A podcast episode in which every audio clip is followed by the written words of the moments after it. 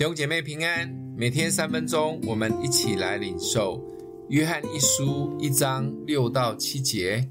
我们若说是与神相交，却仍在黑暗里行，就是说谎话，不行真理了。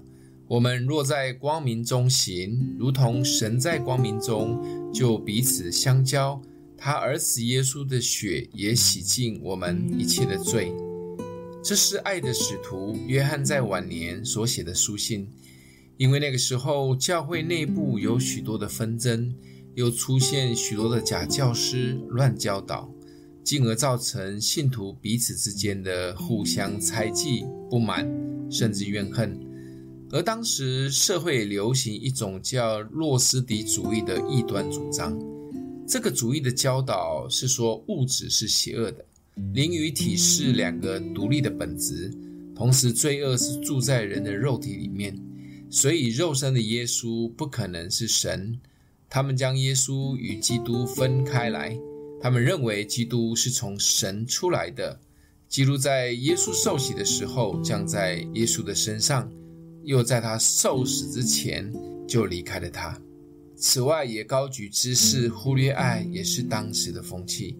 约翰在书信里一开头就点出生命之道的源头，我们需要与生命的源头相交，也只有透过直向的与神相交，我们可以像神一样走在光明中，也才能够横向的与弟兄姐妹在爱里面相交。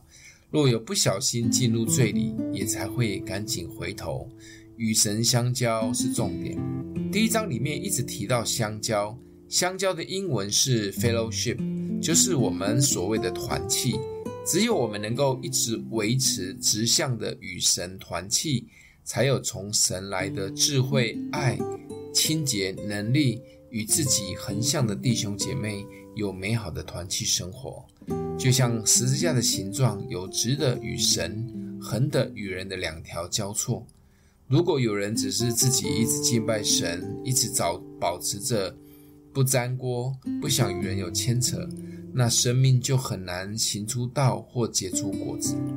或者有人只是喜欢参加聚会，但却没有时间单独的与神在一起，那应该也在小组或团契中活不久，因为会遇到很多个性不同的人。